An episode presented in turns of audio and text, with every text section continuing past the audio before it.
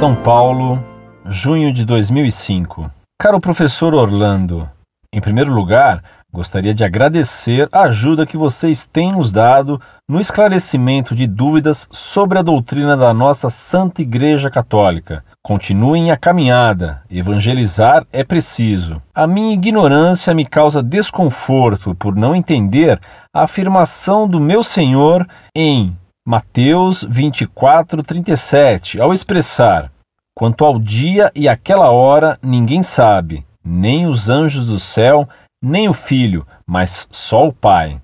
Sendo Jesus verdadeiro Deus, e assim creio e professo, não saberia ele sobre a hora? Se ele não soubesse, não seria Deus?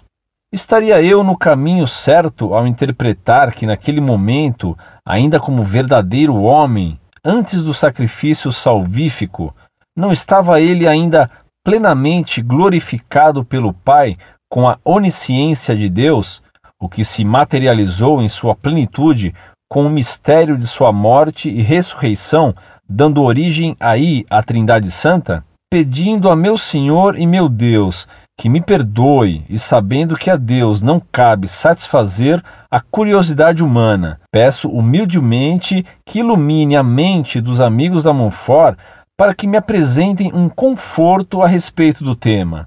Obrigado pela atenção que a presente missiva merecer. Cordiais saudações. Muito prezado doutor, salve Maria. Muito lhe agradeço suas palavras de elogio ao site Monfort. Rogo que peça a Deus por nós em suas orações. Em nosso Senhor Jesus Cristo é preciso distinguir duas naturezas, a divina e a humana, unidas na única pessoa do Filho, segundo a pessoa da Santíssima Trindade. Essa unidade de pessoa em Cristo foi sempre a mesma, sem crescimento nem diminuição.